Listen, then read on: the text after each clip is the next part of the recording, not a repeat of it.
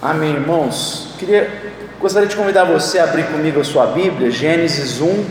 Nós vamos ler o 26 e o 20, até o 28. Gênesis 1, do 26 até o 28.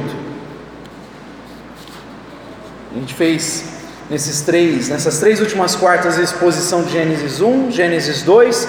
Semana passada foi um pouquinho mais técnico, porque a gente falou aqui um pouquinho das bases da ciência moderna e como que o cristianismo influenciou para o surgimento da ciência moderna. E falamos um pouquinho da teoria do designer inteligente, né, para a gente perceber que a nossa, a nossa fé ela pode ser inclusive vista, percebida pelos próprios cientistas, né? A teoria do design inteligente não é algo feito por cristãos, tem cristão lá também, mas por muita gente que olhando para a natureza e percebendo evidências conseguem é, concluir que não é possível que exista tantas coisas como eu falei nas últimas descobertas, a questão da bioquímica, eu falei, né? Que abriram a caixa preta de Darwin, viram ali a complexidade que tinha. Falamos da cosmologia, né, da questão da Terra, todos as, os fatores que possibilitam a vida e a questão do DNA, né, da informação que a gente carrega no nosso código genético. E nesses três campos tem tido muitas descobertas científicas, eles têm percebido evidências de, de um design inteligente na criação, no cosmos. Então a gente falou um pouquinho, foi mais teórico, mas para mostrar assim como que existe na própria ciência evidências que vão dar constatação para a visão bíblica de que tem um Criador no início de todas as coisas, que é o nosso Deus. Aí hoje a gente vai falar um pouquinho sobre o mandato da criação, os mandatos da criação, vamos enfatizar um, mas vamos primeiro ler o texto, Gênesis 1, 26 diz assim: Então disse Deus: Façamos o homem à nossa imagem, conforme a nossa semelhança Domine ele sobre os peixes do mar, sobre as aves do céu, sobre os animais grandes de toda a terra e sobre todos os pequenos animais que se movem rente ao chão. Criou Deus o homem à sua imagem, a imagem de Deus o criou, homem e mulher os criou. Deus abençoou e lhes disse: Sejam férteis, multipliquem-se, encham e subjuguem a terra, dominem sobre os peixes do mar, sobre as aves do céu e sobre todos os animais que se movem pela terra. Amém. Até aí só, mas a gente vai dar ênfase especialmente no verso 26. É, aqui a gente se depara com o que os teólogos reformados chamam de mandatos da criação. E a gente tem três mandatos aqui na criação. A gente tem o mandato espiritual, que tem, ou como eles chamam também, mandato da comunhão, tem a ver com a nossa relação com Deus. O mandato é, social, que é a nossa relação em família, principalmente, né? mas o o enfoque é mais na família, e a gente tem um mandato cultural que envolve a nossa relação com o trabalho e todas as coisas que a gente produz né, na cultura. Ciência, educação, política. Então, assim, aqui a gente vê esses três mandatos. Quando a gente olha para esses três mandatos, a gente pode ver ecos dele durante a Bíblia. Né? Eclesiastes, por exemplo, depois que Salomão busca suprir a fome que ele tem, ou que a gente é, como eu já ensinei aqui, ele, ele fala assim: Olha, de tudo que eu experimentei, de tudo que eu pensei, eu vou concluir o seguinte: o que importa mesmo é temer a Deus e obedecê-lo. Só que durante o texto de Eclesiastes, ele vai falar assim: que um dos meios de satisfação que Deus dá ao homem, primeiro é a família, e o segundo meio que ele dá é o trabalho. Isso a gente vai ver também no Salmo 128.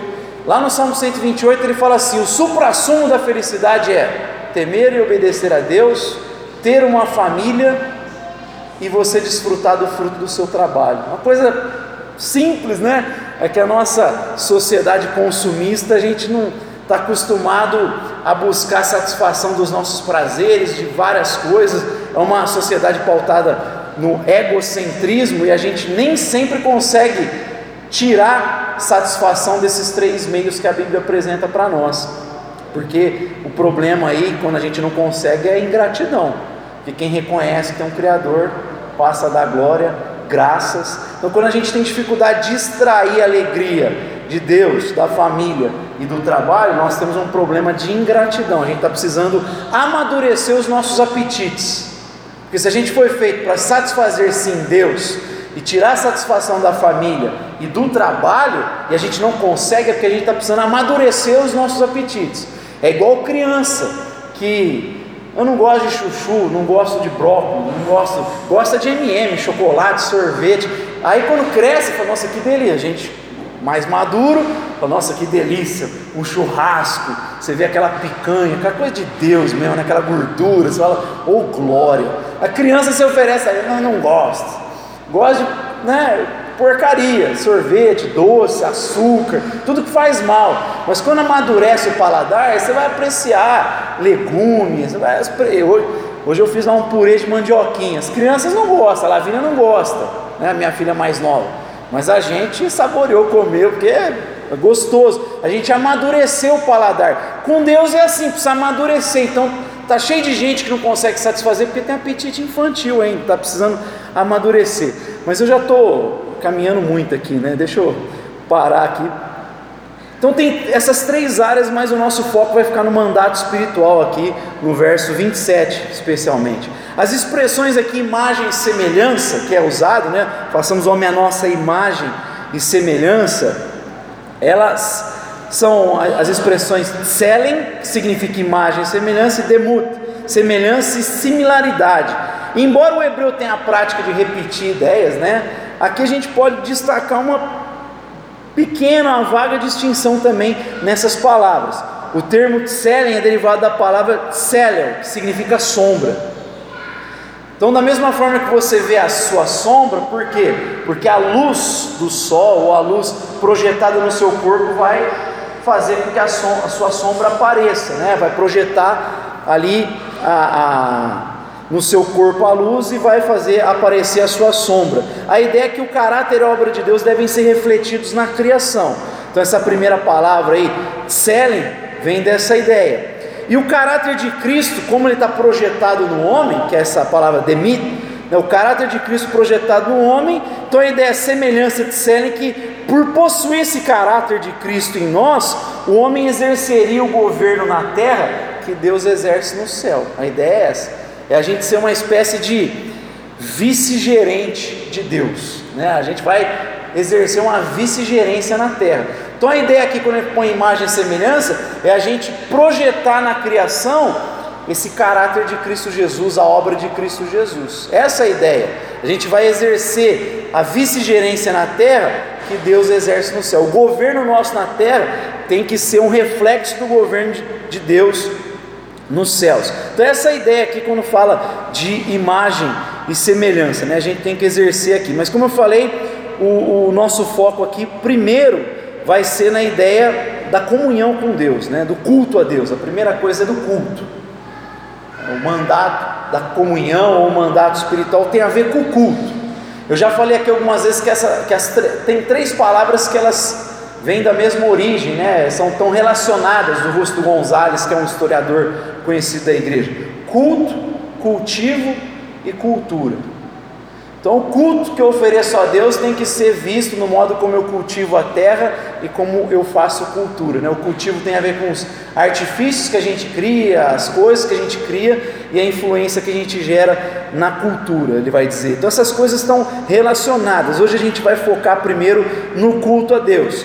Então, primeiro era bom a gente dizer que todos os outros mandamentos, que a gente vai ver depois nas, nas próximas duas semanas, eles são determinados por esse. Por isso que eu vou começar com o mandato espiritual. Porque o mandato social e o cultural, eles são totalmente determinados, dependentes do mandato espiritual.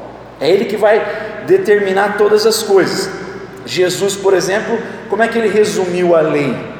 Né, o fariseu chega para ele, o saduceu, aliás, e fala da lei, e Jesus fala assim: o maior mandamento qualquer, amar a Deus, todo teu coração, alma, entendimento e com as tuas forças. Resumiu uma tábua da lei, tinha duas. E o outro, amarás o teu próximo como a ti mesmo. Ah, você pegar os dez mandamentos, são resumidos assim: tem mandamentos horizontais e vertical. Só que o fundamento é o vertical. O fundamento para tudo que eu faço é a minha relação com Deus. É isso que Jesus está dizendo. Só a gente pensar, por exemplo, no, Pensa nos dez mandamentos comigo. Se a gente parar para pensar, Deus deu a vida que é o nosso bem mais precioso. Então, se a gente for pegar o coração do decálogo, a gente pode falar: não matarás. Por quê? Porque Deus deu a vida para a gente preservar, para a gente cultivar. Então, onde que essa vida que deve ser preservada, aonde ela é gerada? Qual é a primeira instituição onde ela é gerada? A família. Por isso que a gente vê dois mandamentos relacionados com a família. Qual que é? Não cometerás adultério, a preservação da primeira instituição, do casamento, porque é ali que a, que a vida está sendo gerada, né? É o primeiro núcleo ali. E honra teu pai e tua mãe para que você tenha vida longa sobre a terra. Então a gente já vê com esse mandamento de não matar, de cuidar da vida, a família onde essa vida é gerada, a preservação do casamento e o respeito à honra dos filhos em relação aos pais, a obediência para que a coisa flua. Só que não é só de família que a gente vive, não é só de afeto, né? A gente precisa trabalhar, precisa de dinheiro, precisa de sustento. Aí a gente vai ver leis trabalhistas. A gente vai ver, aliás, leis que inibem você a tomar o que é do outro. Então não não roubarás. E, como, e outra também que aparece é a gente ter um dia de descanso, que embora tenha uma relação que envolve com Deus ali, cerimonial, aponta até para para a obra de Cristo, tem, tem um aspecto dela, mas também tem um aspecto trabalhista, de descanso. Então a gente vê duas leis ligadas à questão trabalhista. Mas por que, que alguém poderia roubar, trabalhar, né? Porque o ser humano é assim. Inclusive ele pode apelar conseguir corromper líderes, juízes para favorecê-los, né? Ainda bem que no Brasil os nossos juízes não fazem nada de errado, né? Você não pode nem falar que o cara está errado, que o cara te prende. Aí a gente vê quais outros mandamentos. A gente não tomarás o nome do seu Deus em vão e não darás falso testemunho, porque numa sociedade corrupta você vai ter gente que vai apelar e vem comprar juízes, autoridades. Agora, por que, que o homem é capaz de roubar, de comprar juiz? Por quê? Porque a gente não vai atrás do que a gente precisa. O ser humano caído vai atrás do que ele deseja, do que ele cobiça. Por isso, não cobiçarás a mulher do teu próximo, nem o boi do teu, nada do teu próximo. Mas como é que a gente muda algo que está ligado ao coração? Com conversão a Deus, é o primeiro mandamento: não terás outros deuses além de mim, eu sou o Senhor que tirou da terra do Egito, não se curvarás a outro Deus. Então a gente vê toda essa lógica aqui nos dez mandamentos. O fundamento é Deus, se a gente se converter a Ele, tudo vai ser diferente na vida, o modo como a gente se relaciona em família, no trabalho, com o, com o modo como a gente faz política, né, os governos e tudo.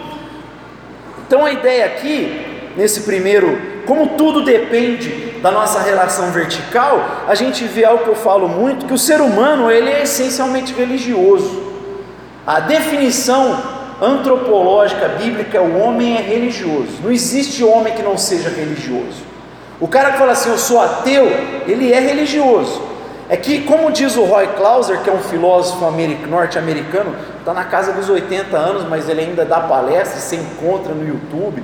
Tem um livro dele que foi traduzido alguns meses, Mateusão, que chegou na casa dele hoje, o dele, né? O mito da neutralidade. Ele, ele vai dizer assim que hoje as pessoas falam assim, a gente superou a religião, vamos falar de ciência que a gente já sabe que é religião. Ele fala, é o contrário. A gente já sabe o que é ciência, o que o pessoal não sabe é o que é religião. A gente não sabe mais o que é religião hoje. E aí ele vai trazer uma definição de religião, que como eu já mencionei algumas vezes, tem a ver com aquilo que você coloca como autoexistente e todo condicionador da realidade. Então quando o ateu fala assim, eu não creio em Deus nenhum, mas ele crê que tudo veio da matéria, da energia e do espaço, esse é o Deus dele. Isso aqui que está no lugar de Deus. Ele só tirou Deus, mas no lugar ele está colocando outra coisa. Ele não tem uma igreja que ele adora a matéria. Domingo nós vamos adorar a matéria, aleluia. Não tem isso. Mas religião não é rito apenas. Religião é um modo de interpretar o mundo, interpretar a vida. E nesse sentido ele faz religião. Ele é um religioso. Não tem como, a gente sempre vai procurar uma religação com aquilo que a gente considera a origem da vida e aquilo que dá sentido para a vida. Todo ser humano busca sentido na vida. Eu vou ler aqui a três citações, vou ler a primeira do próprio Roy Clauser. Ele diz assim: Todo sistema de pensamento inicia-se em algum princípio último. Se não começa com Deus, começa com uma dimensão da criação, o material, o espiritual, o biológico, o empírico ou que quer que seja, algum aspecto da realidade criada será absolutizada ou proposta como base e fonte de tudo mais. A causa não causada, o sistema, o existente por si mesmo. Para usar linguagem religiosa, esta realidade última funciona como divino. Se definimos o termo com o sentido de uma coisa da qual todas as outras dependem para existir, essa pressuposição inicial tem de ser aceita pela fé e não por raciocínio prévio. A fé é uma prática humana universal e, se não for dirigida a Deus, será dirigida a outra coisa. A necessidade de religião parece estar implementada na forma de dispositivo permanentemente gravado no ser humano. O, Roy Clauser ele faz um estudo da religião, desde os primórdios. Então ele vai dizer o seguinte: é, antigamente quando o cara deificava, colocava lá no lugar de Deus ou de, de outros, alguma coisa da criação, quando ele se curvava uma imagem, ou quando ele adorava o sol, a lua, as estrelas, isso aí como que era identificado? Isso é paganismo, religião. Normal, tranquilo, todo mundo entendia assim. Hoje ele fala, você coloca outra coisa lá, ah, a matéria, a energia, o espaço, e o pessoal de repente dá um pulo e fala, não, isso não é religião, isso é ciência. Não, isso é religião. Para você crer, dizer, aliás, que isso sempre existiu e tudo foi gerado através disso, não tem como você provar isso. Isso é aceito pela fé, que é o que o Roy Clauser está dizendo. Então isso funciona como religião. E isso influencia a visão que esses caras têm do mundo. A Nancy Pierce fala assim: diríamos que toda alternativa ao cristianismo é uma religião pode não envolver ritual ou cultos de adoração, todavia, mesmo assim, identifica algum princípio ou força na criação como a causa autoexistente de tudo.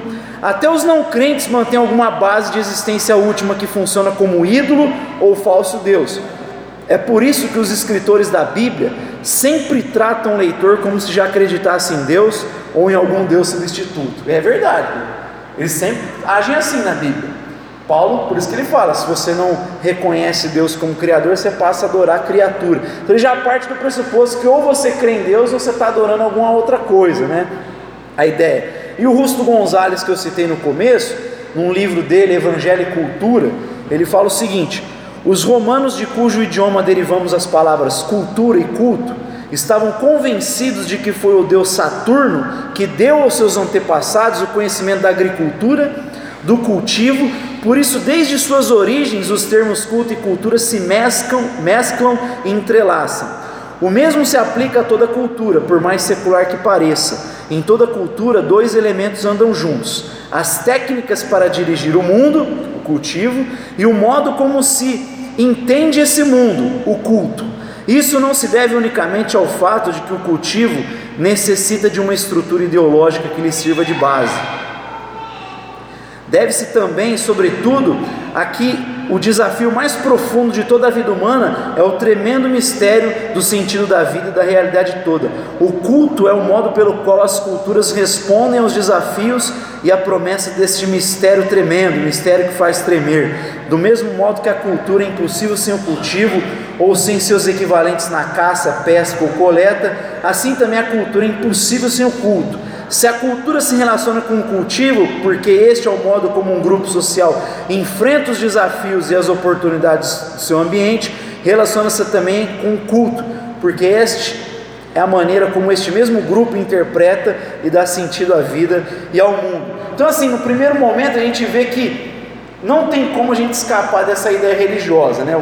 O, modo como a gente trata aquilo que a gente considera divino, influencia a vida toda. Por isso que eu disse que esse mandato espiritual vai determinar o mandato social e o mandato cultural.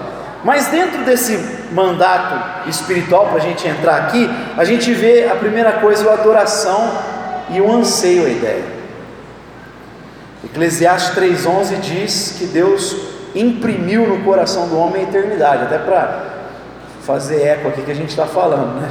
Deus colocou a eternidade no coração do homem. Eclesiastes 3:11.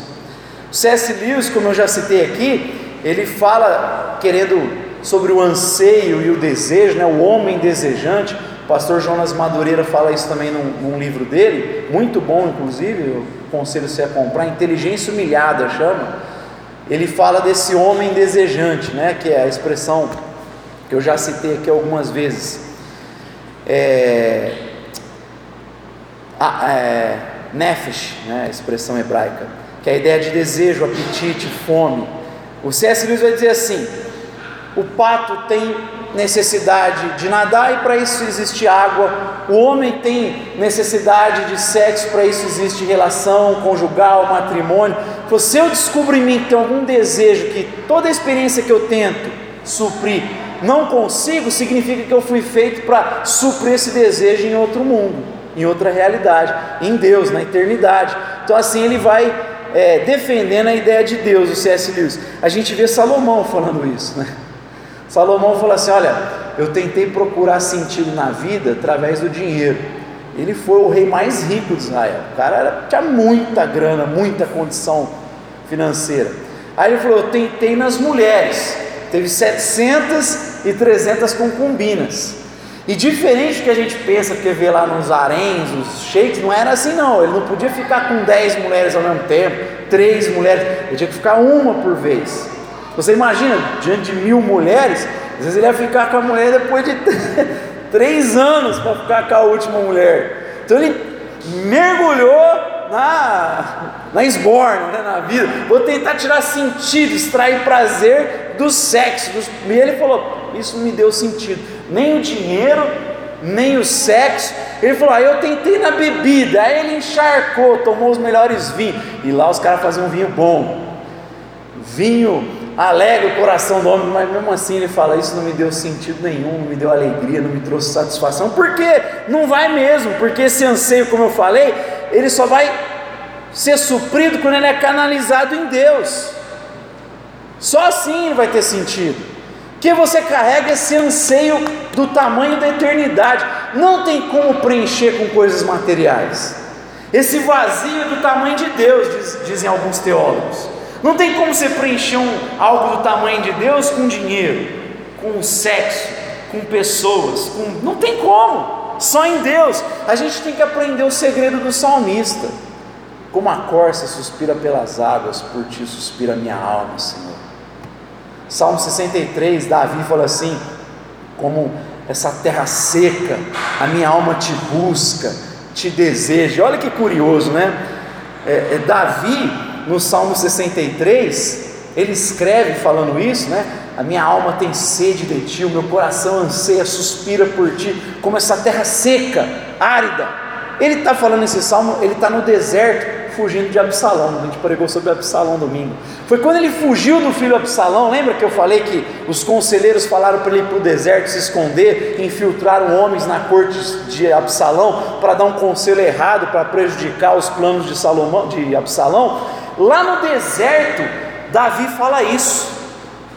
Por que, que Davi não abandonou, não chutou o balde, não cometeu suicídio? Não, por quê? Porque ele ainda, apesar dos erros, das dificuldades, como a gente tratou no domingo, na, na relação em família, ele era um cara que tinha um coração em Deus. Porque você imagina se o ídolo de Davi fosse Absalão, ele estava arrasado, estaria arrasado filho está querendo matar e tirar, deu um golpe de Estado nele. Se o filho fosse o ídolo de Davi, se Davi estivesse tentando suprir essa fome que ele é de Deus no filho, na relação com o filho, nessa hora ele estava arrasado. Se o ídolo de Davi fosse a posição de rei, ele também estaria agora amedrontado, apavorado. Mas ele está aqui, a minha alma te busca.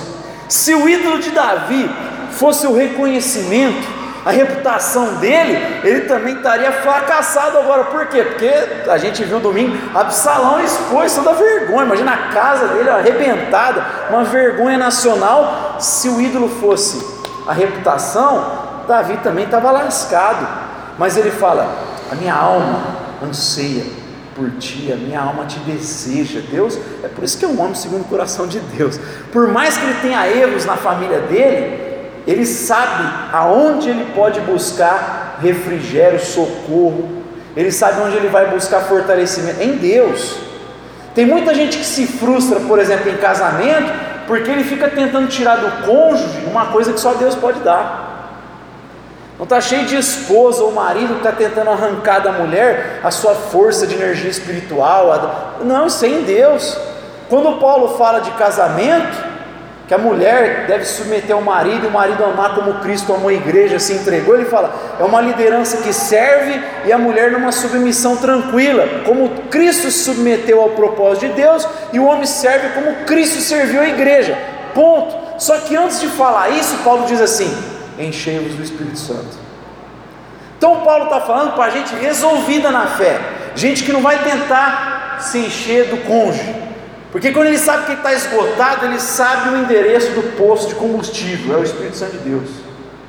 Então a gente resolvida. Então tá cheio de gente que fica procurando satisfazer-se em outras coisas. Esse ser desejante que eu falei que a gente é, a gente fica tentando suprir em fomes que a gente tem. Fome de reconhecimento, fome de, de coisas. De... É um erro.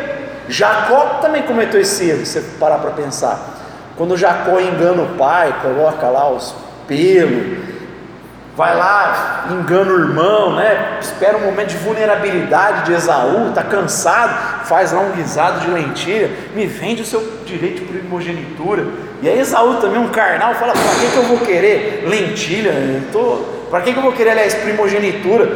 Vende, engana o irmão, engana o pai, e alguns, você sabe que alguns estudiosos falam assim que ele enganou, porque provavelmente ele tinha tanta carência de atenção do pai, de, de, de, uma palavra, ele queria só ouvir a bênção do pai. Eu te abençoo, meu filho. Tem muita gente que acredita nisso.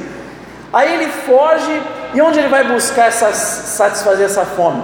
A gente vai ver lá na frente, na esposa, né? Ele vai em Raquel, e o que, que ele fala para Labão? Eu estou disposto a trabalhar sete anos por ela. O, o, preço que ele coloca pela, pela Raquel é muito maior do que se pagava naquela época. Ele fala: Não, sete anos eu estou disposto a pagar por ela. Aí Labão dá um, um golpe nele, entrega a Lia primeiro, e ele trabalha mais sete anos por ela, porque ele está procurando satisfazer-se na Raquel agora, não mais na aprovação do pai, agora no amor romântico em Raquel. E é por isso que a gente vê que quando ele se encontra com Deus, ele fala: Eu não vou sair daqui se você não me abençoar. Que ele está dizendo assim: Eu prefiro morrer, mas eu quero ter a tua bênção. Porque agora eu entendi aonde eu tenho que buscar sentido e fonte para a minha vida. Não é na Raquel, não é no meu pai, é em Deus. É por isso que ele sai coxo. Ele fala: Eu não vou te largar se você não me abençoar. É aqui que é o posto de combustível. Está buscando em todos esses anos no lugar errado agora ele entendeu que é em Deus. É o que o salmista está falando. É em Deus que a gente tem. E a gente foi feito para projetar isso em Deus. Às vezes eu acho que os nossos cultos são meio devagar, porque a gente não vem com esse apetite, com essa fome de se colocar diante de Deus. Não tem fome por Deus mais, sede por Deus. Então Jacó fez isso. E só para a gente citar, já que eu falei de Jacó, Lia a mesma coisa. Lia a mesma coisa. Como Jacó é, Jacó não amava ela, amava a irmã, até porque o texto fala que ela não era muito bonita, né? Tinha uns olhos atraentes, um atraía o outro, assim, né? ela era vesguinha, provavelmente, e, e ela, ela vai se casar com Jacó porque o pai deu um golpe, o pai deu um migué em Jacó, percebeu que. Você vê que na conversa de, de Labão com Jacó, ele não promete dar depois de sete anos. Ele só fala assim: é melhor dar para você do que para outro mas não fala que vai conceder. E depois de sete anos ele vai lá, a hora que Jacó já está para lá de Bagdá, já bebeu bastante, ele vai lá e dá Lia, coloca lá no escuro. No outro dia o cara corta, o que é isso? O que, que é isso? E aí Labão vai falar: não, o costume aqui é assim, primeiro a mais velha. Então ela não tinha o coração de Jacó, ela queria o coração de Jacó, ela estava buscando fonte. A fonte que vai suprir esse desejo pelo eterno no marido, no amor romântico. Como é que eu sei disso? Pelos nomes que ela dá para os filhos. Eu não vou me lembrar de cabeça o nome dos três filhos, mas ela tem um, o primeiro filho, e aí ela dá um nome que tem a ver assim: agora sim o Senhor me deu um filho, eu vou ter o amor do meu marido. Aí ela tem outro filho, ela dá outro nome, agora sim eu vou ter a aprovação do meu marido, ele vai me amar. E o terceiro que eu lembro que é meu nome, né? ele dá o nome de Levi, significa unido, associado, aquele que une. Aí ele fala assim: finalmente o Senhor vai fazer com que o meu marido esteja comigo. Em todo o tempo ela quer procurar satisfação no amor do marido. Em todo o tempo. Então o que, que é isso? É canalizar a fome que você é nas coisas desse mundo, nas pessoas, no casamento, na família, nos filhos. Está errado. Confissão de Westminster diz assim: que o nosso propósito maior é adorar a Deus e desfrutar, gozar dele para todo sempre. A gente tem que ter prazer em Deus, ter prazer em Deus.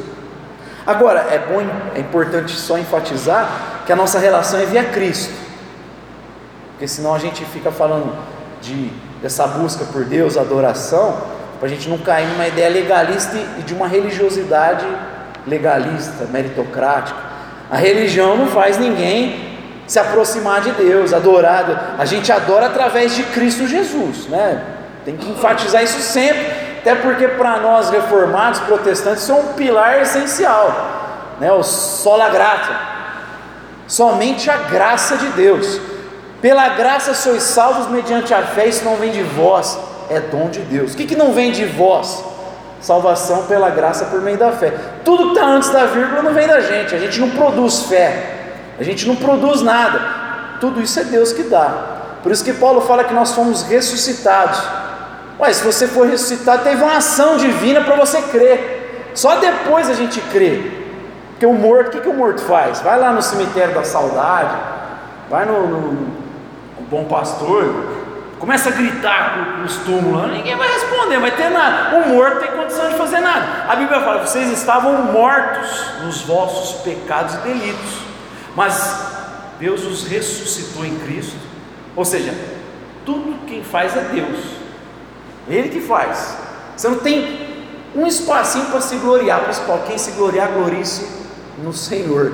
A gente não tem espaço para falar, não, mas eu podia se gloriar até da fé, né? Não, mas eu creio. Você creu porque Deus te concedeu esse dom, essa dádiva para crer. É tudo graça, somente a graça de Cristo Jesus. Então, só para a gente enfatizar isso, né? Fora disso é legalismo, gente. Fora isso. E eu me lembro de um livro antigo do na altura, reverendo Caio Fábio da Presbiteriana, eu gosto muito desse livro. O único livro filosófico dele chama Viver, Desespero ou Esperança. Ele inclusive está baseado no Francis Schaeffer, né, que a gente fala bastante aqui. E, e lá ele, ele fala algo interessante da religião. Ele fala que a religião das obras, ela nasce com Caim. Que até então Deus vai na viração do dia, fala com Adão, com mas depois da queda a gente vê eles buscando a Deus, oferecendo sacrifícios. Ele fala: o que, que Caim apresentou? Ele apresentou o fruto do trabalho dele, agricultor, tudo aquilo que ele cultivou, ele vem e traz o fruto do seu esforço para ser aceito. Enquanto Abel vai lá e mata um animal para o sangue ser derramado, porque sem derramamento de sangue não há remissão de pecados, como se Abel engravidado pela ideia pela revelação da graça de Cristo, apontando para Cristo, falasse: é preciso um sacrifício ser feito, é preciso ter algo entre Deus e nós.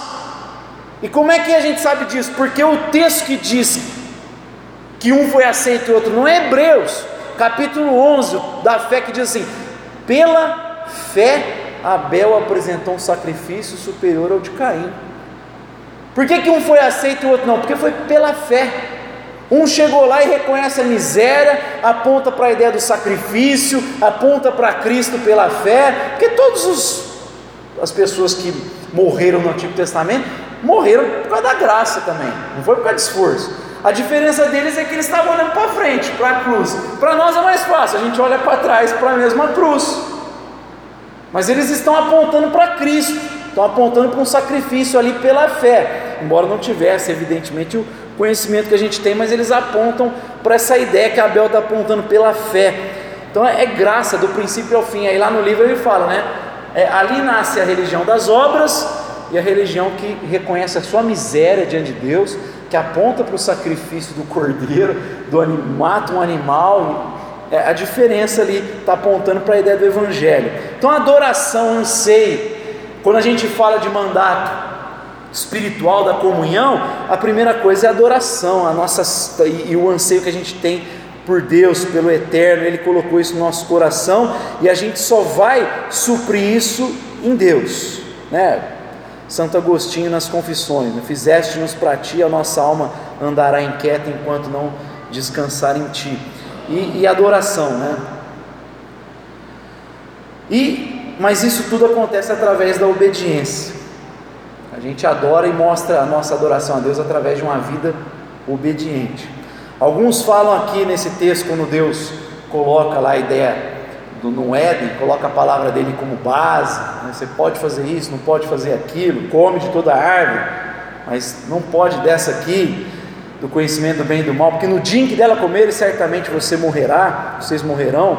Alguns falam no pacto de obras para que o homem obtivesse vida eterna, que Deus está colocando, né? Mas eu acredito muito mais no, no sentido de que a palavra de Deus é o caminho da vida. É, Deus está apontando aqui o jeito certo deles viverem para eles terem vida, continuarem, não, não, se desviarem. Quando a gente sai da palavra de Deus, a gente caminha para a morte. Aí Provérbios fala, né? Caminhos parece bom, mas no final dá em morte. Se você sair do caminho de Cristo, você vai para o caminho da morte. Então, por que, que Deus coloca leis? Para o nosso próprio bem, porque não tem jeito de funcionar se for diferente do que Ele fala. Toda vez que a gente quer andar diferente do que Deus fala, a gente quebra a cara. Não vai ter como dar certo. Então Deus vai lá e estabelece quais são os princípios do casamento. A gente não observa e não faz aquilo, eu acho que vai dar errado. Você não está seguindo o manual de instruções que o Criador colocou. Então ele criou, ele falou assim: ó, tem um manual aqui. Você quer que a coisa dê certo, você tem que seguir o manual. Igual quando você compra qualquer coisa que você não, não sabe como funciona, você vai ler o manual. Se você não seguir o manual, você vai usar o negócio errado e vai pifar, vai dar problema. Então você quer seguir e fazer um casamento, se você não seguir o manual, vai dar errado. Igreja, não, vamos mudar. Ô, oh, pastor Jonas, vamos parar de ficar pregando sua palavra do jeito assim, vamos, vamos trazer um negócio mais motivacional, vamos fazer umas palavras meio coach, vamos trazer uma coisa mais para cima, tudo vai dar certo, vamos trazer a teologia da prosperidade, né? mas a gente está fazendo tudo errado, é porque não é isso que Deus mandou.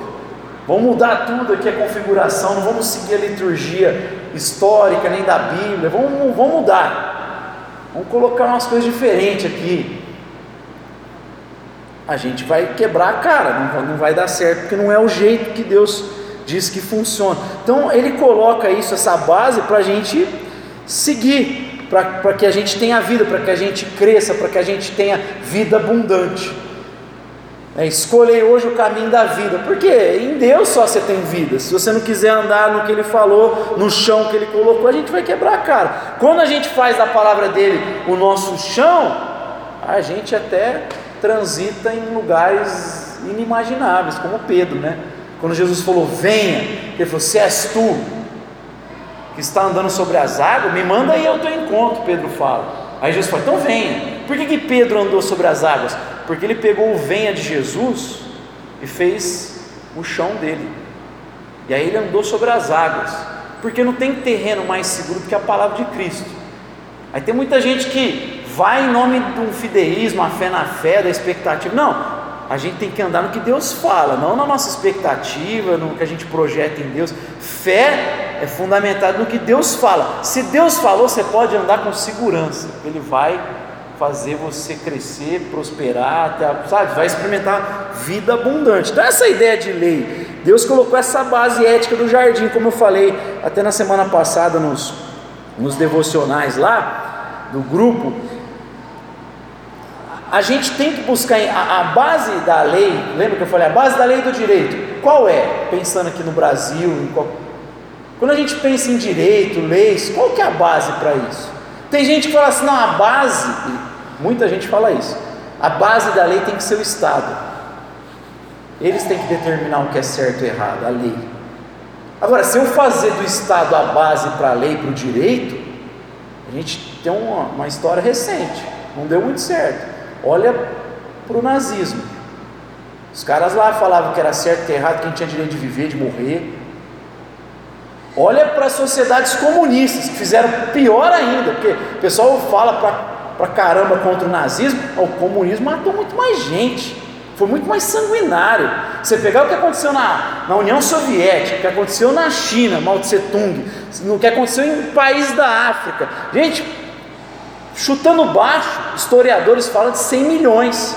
Então o pessoal ficou horrorizado. 6 milhões de judeus, é para ficar horrorizado mesmo. Aí o socialismo a gente não tem a mesma, né? A gente não se opõe do mesmo jeito. Teve um cancelamento uns meses atrás do do Monark, lá do podcast Flow. Todo mundo deve ter visto isso.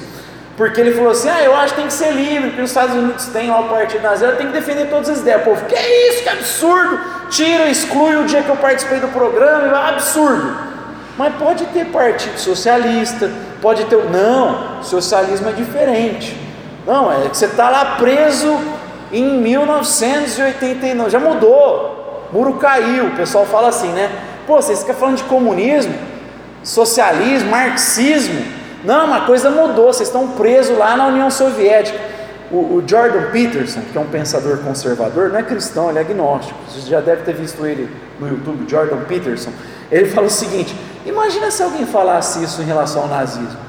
O cara vai lá e fala de criar um neonazismo. Não, que absurdo. Não, cara, mas você está preso lá na Alemanha. A gente mudou, a gente pensa diferente um pouco. Você vai ficar horrorizado. Por que não fica com a outra? Por que, que a gente não fica com a outra proposta?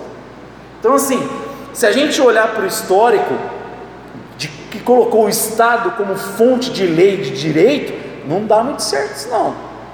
Olha no Brasil, assim, para a gente pegar. Como esses caras são arbitrários. Você pega lá o. Vou chamar de careca mesmo, né? O, cara é um pilantra. É, a palavra é essa. O cara é um, é, um autoritarismo, passa por cima da Constituição, faz o que bem entende. O cara passa por. não respeita o presidente, não respeita ninguém. Os caras viraram Deus, o STF. Não dá certo. Agora tem gente que fala assim: não, a fonte tem que ser o próprio sujeito, as pessoas têm que criarem as leis. Ah, vai virar uma bagunça, porque se você cria uma lei, eu crio outro, o Luiz Alfredo cria outro, vai virar um anarquismo esse negócio, não vai dar certo. Porque vai chocar. Então não, não. Qual que é a fonte? Deus. É sempre metafísica, é Deus para nós, a fonte de certo e errado é o que Deus diz. Você fala, ah, mas como que a gente pode é, defender essa ideia aqui na sociedade? Gente, esses caras falam do Estado, ou criarem as próprias leis, o cara que vive uma coisa meio individualista ou uma coisa meio anarquista, radical, né? Mas na prática ninguém faz isso. Senão não tinham cancelado o monarca.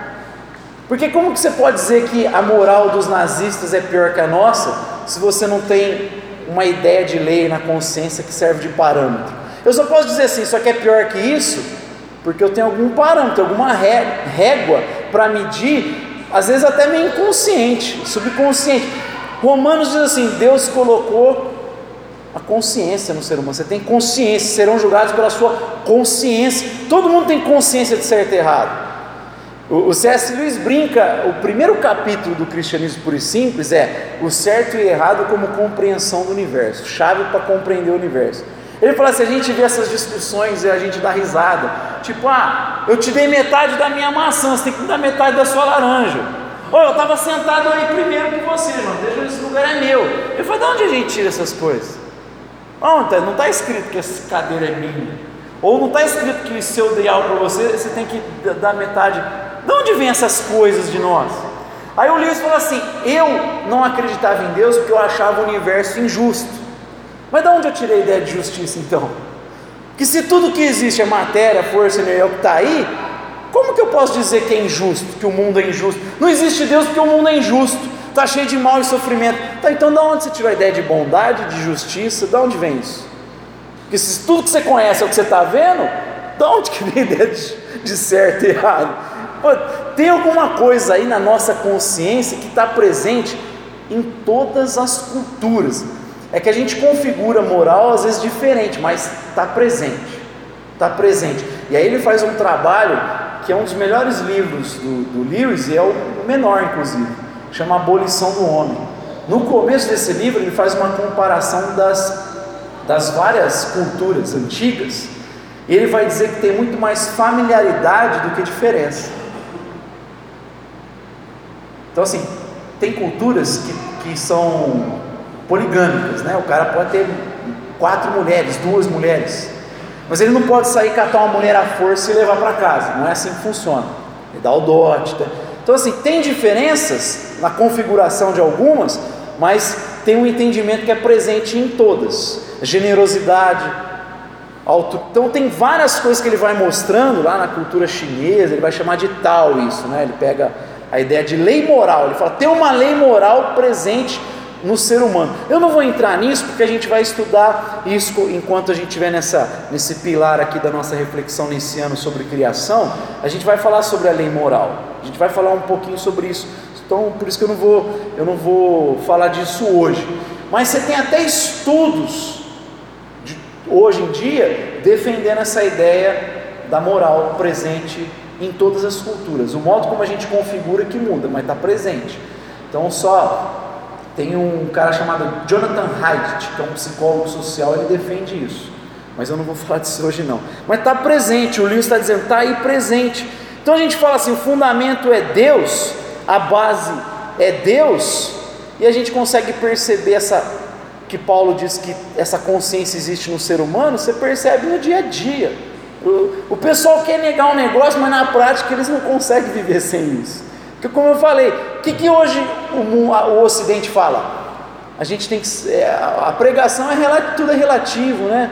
Não existe verdade absoluta, não existe essa coisa de moral, de ética, o que é certo para você não é certo para mim. É. Então por que, que vocês estão criticando o monarca porque ele falou que o nazismo. Mas se tudo é relativo, ele pode defender essa ideia. Então você vê que a sociedade que a gente vive é contraditória. Na prática, ninguém vive assim. Na prática, a gente sabe o que é certo e errado. A gente sabe, na prática todo mundo, uma criança pequena sabe. A Lavínia pequenininha nunca estudou nada de lei, de moral. Ela fala: pai, o Elias pegou o meu pirulito, levou, saiu correndo, pegou meu chocolate aqui. O que, que tem? Onde? É errado. Está presente já. Lógico que é errado, é meu, ele tomou, é errado. Né? Eu falo, a Lavínia ainda está grande, mas já, já tem noção disso desde pequena. Só para a gente entender. Então, quando a gente fala aqui desse primeiro mandato, para a gente concluir, mandato espiritual, da comunhão, a gente vê primeiro, ele determina os outros mandatos que a gente vai ver a partir da próxima quarta, que é o mandato social, família e o mandato cultural. E esse mandato cultural a gente vai ver várias coisas depois a partir dele. E a gente vê que está entrelaçado aqui a ideia de adoração, de anseio por Deus, de fome por Deus. A gente foi criado para adorar. A gente foi criado para adorar. Aliás, a gente é aquilo que a gente adora. Ou para usar a ideia de anseio, nós somos aquilo que nós desejamos, que amamos. Nós somos o que amamos. Tem um livro do, do James K. Smith, né? Você é aquilo que você ama. Você reflete aquilo que você ama. Onde o seu coração está, você vai mostrar isso no dia a dia. Você vai refletir isso. Então a gente foi feito para adorar a Deus, para ter anseio por Deus, e isso é demonstrado através de uma vida de obediência. Eu abraço a palavra de Deus, eu encarno essa palavra na minha vida, eu entendo que o padrão, referencial é Cristo Jesus, por isso que eu falei que a ideia lá de imagem e semelhança, a, a, a, como o sol batendo no nosso corpo projeta a nossa sombra, os valores de Deus, a ética divina, o padrão, essa ética é o padrão, é Cristo Jesus. É o que ele pensava, é o modo como ele agia e o que ele sentia e o que ele era. Essa é a ideia da ética. É Jesus. Isso aí Paulo fala em Romanos, né? Que nós somos feitos para sermos conforme Cristo Jesus. Né? De antemão, Ele nos escolheu para vivermos segundo o padrão. Qual que é o nosso padrão? Cristo Jesus. Eu tenho que sentir o que Cristo sentia, pensar o que Cristo pensava, agir como Cristo agia e ser como Cristo era. Só que Ele colocou isso, essa imagem em nós, para a gente refletir isso na criação. Então, a gente recebe o caráter de Cristo Jesus para a gente exercer o governo na terra que Ele exerce nos céus. Essa é a ideia, projetar na nossa relação horizontal o modo como Cristo age nos céus. Aí semana que vem a gente vai começar a falar do mandato social que envolve nossa relação familiar.